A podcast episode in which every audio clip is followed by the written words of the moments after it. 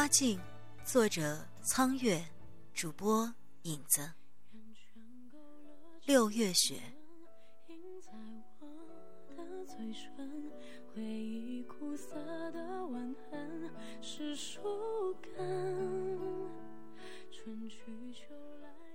雨是忽然间就下起来的，江南三月的天气变得分外快。方才还是碧蓝碧蓝的天，转瞬间就阴云密布，暴雨如注，天地间白茫茫的一片。苏莹忙不迭地将洗到一半的衣服收起来，放回竹篮。转眼看见压在溪中漂洗的那件衣服，就快要被水冲开去了。忙忙的探出身去，将它够回来。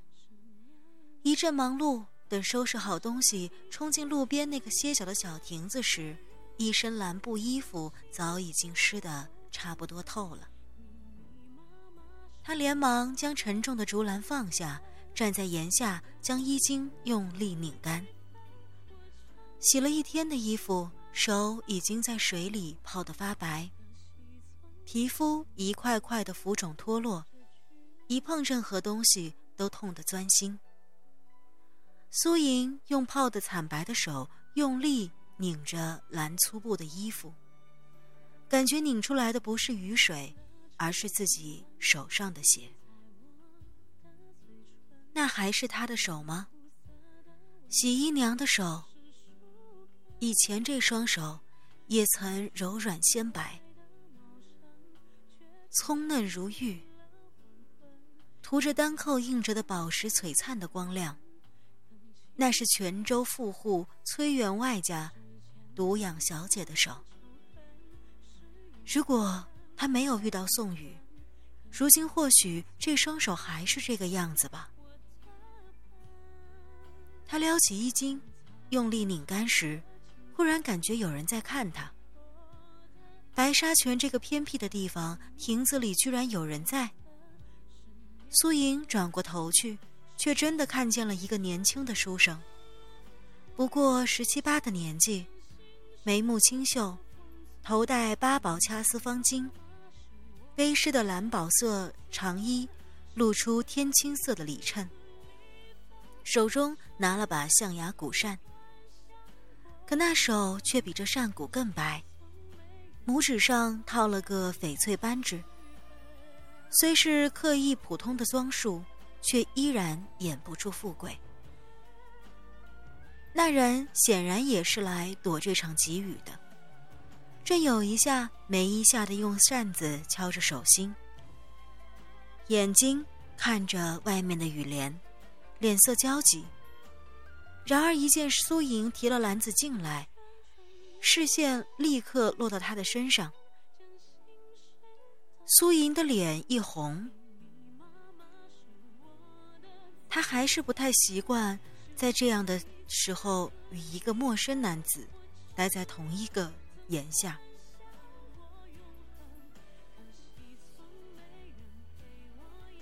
他下意识的放下了拧拧在手里的衣襟，转过头去看外面的雨帘，不再理睬那人。请问姐姐，这里往曲院风河怎么走？然而。虽然他有意避开，可那人却仿佛见了宝一般，一边小心的躲开那些亭子里屋顶破漏处的雨水，一边巴巴的凑上来问：“从这里往潮汐湖走，到了湖边，嗯，沿着湖一直往南便是了。”感觉那个年轻公子凑到自己背后，苏莹皱了皱眉头，不自觉的往外挪了挪。头也不回的淡淡回答：“可是，呃，这哪里是南，哪里又是北啊？”年轻公子居然还是不肯走开，继续纠缠了下去，然后顿了顿，轻轻笑了起来，抓住了他的衣袖，居然有几分无赖。“好姐姐，你陪我走一趟，我付钱给你好不好？”苏英脸色有些变化。有宋一代礼教大方，最是严谨，作为一个孤身女子，在郊外与陌生男子搭话，已经是不大应该了。如今对方居然嬉皮笑脸的进一步动手动脚，那便是接近于无礼了。他拎起竹篮往外退了一步。公子，请自重些。公子，那个年轻贵公子反而怔了怔，忽然间明白过来什么一样，笑了起来。那个笑容居然有说不出的明媚和天真，让本来满心厌恶的苏莹都蓦地心软下来。这么个年轻的人，还是个孩子，说不定真的没有什么坏心思。哎呀，对不住，对不住，我忘了我今天穿的这套衣服了，姐姐，我给你赔礼好不好？等笑完了。年轻公子看着苏莹诧异的眼神，轻盈的将鬓边的垂发一撩，晃晃脑袋，眨眨眼睛。你看，你看。苏莹看过去，只见他颈边肌肤如雪，耳垂上赫然穿着一个耳洞，戴了一枚赤金嵌宝石的耳钉。真是唐突姐姐啦！小女子姓夏，名芳韵，小字天香，今年一十六岁。素云被他弄得有些措手不及，哭笑不得的看着这个少女女扮男装的样子。看见她那样朗朗的笑，雪白的颊边露出浅浅的酒窝，这一笑便是露出少女般旖旎的风景。再也掩饰不住她的女子身份。夏家，苏莹不禁怔了一下，首先想到的便是城中和百花曾家并争的夺天宫盆景夏家。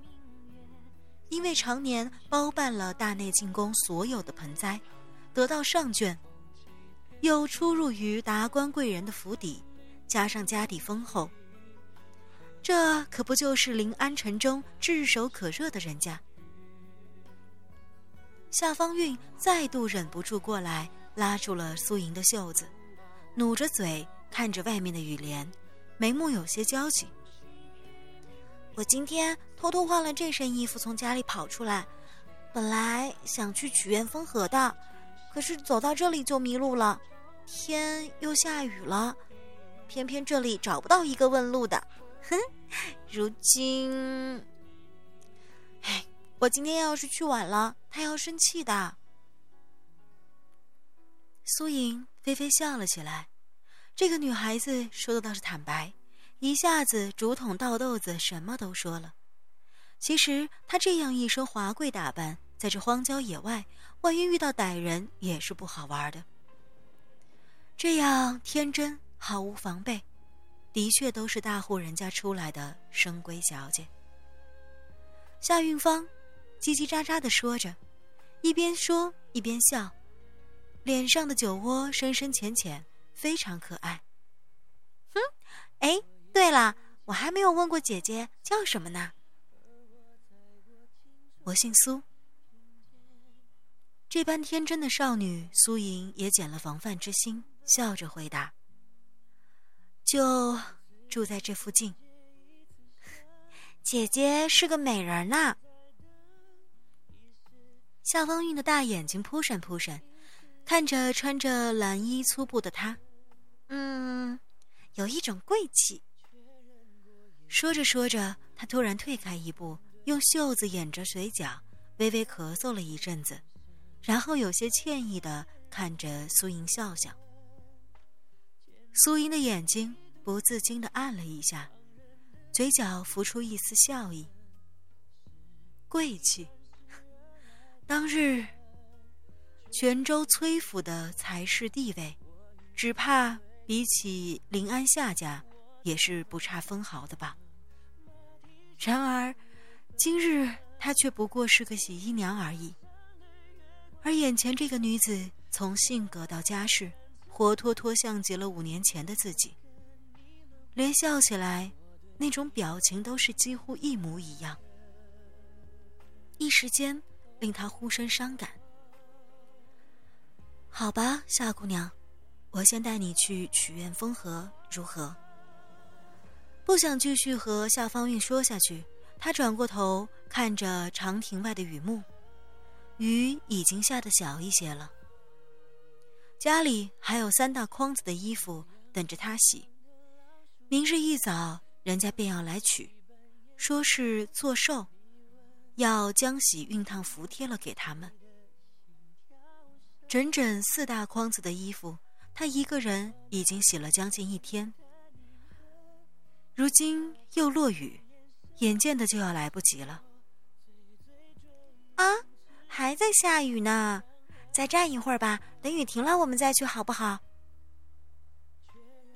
夏方韵看着下雨的天空，有些为难的说：“这个瓷器的鲛人儿，原是半点苦也吃不起的。”苏莹瞄了一眼这个大小姐，我要赶回家洗衣服，耽误不起。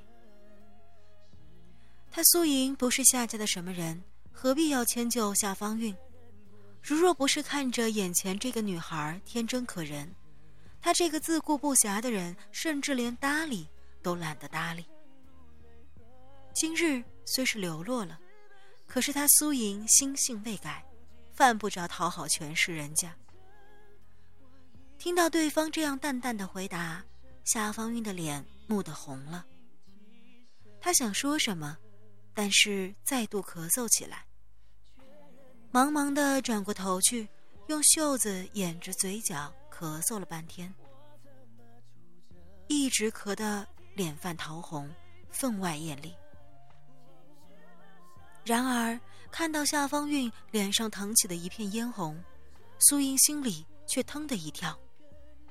桃花烙。看过这样的病人，他脱口问，眼里却是不可思议的眼神。夏方韵转过头去，咳了半天，等气息平复了，才回头和他说话，但是神色依然是笑盈盈的。是啊，得了这个病一年多了，我觉得除了咳嗽盗汗也没什么，偏偏医生说的像天一样大，开了好多恶心的偏方出来，还不让我出去，郁闷死了。苏莹低下头去，不知道说什么好。看着这个少女如此纯真明艳，偏偏得了这等病。桃花烙，当年她可是眼睁睁的看着母亲得了这个病，试遍各种偏方也不管用，最后咳嗽的整个人都佝偻起来，没日没夜的低烧，深深死在了二十七岁上。难怪，唉，这病，医生也是叮咛过他不能轻易淋雨吧。心下蓦然又多了几分怜惜与亲切。苏莹把提在手里的竹篮放回地上，在亭中破木凳上坐了下来。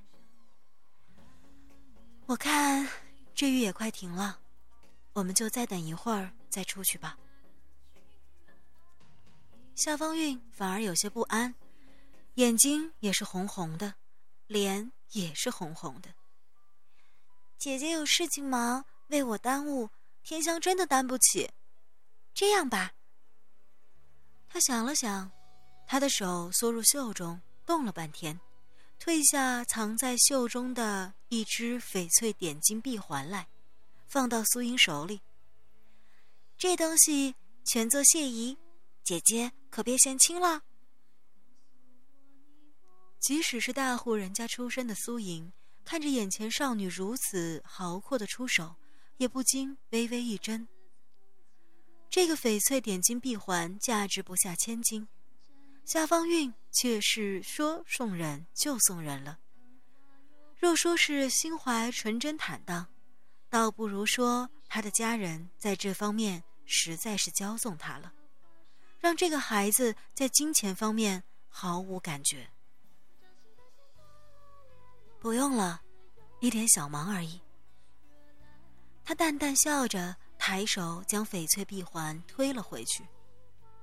夏方韵正待说什么，似乎又是胸中一阵难受，刚想转头咳嗽，但已经来不及了。突然间，素英感觉到微带腥气的气息喷到她的脸上。在短短片刻中，这个夏家的千金小姐已经是第三次咳嗽了。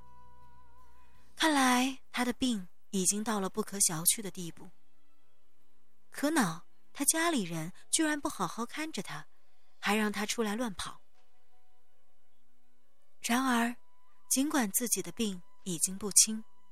这个单纯的女孩子还是什么都不怕的样子，依然能笑得如此清澈。怎么，怎么还会这样天真呢？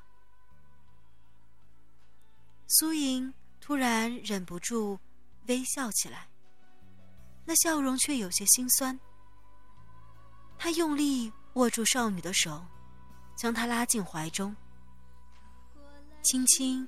拍着她因为咳嗽而起伏不定的后背，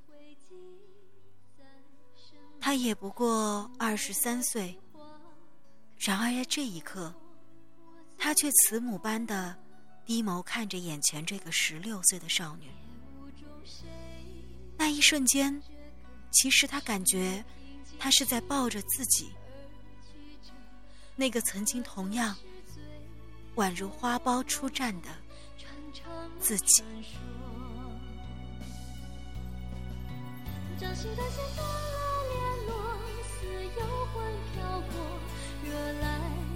多牵扯。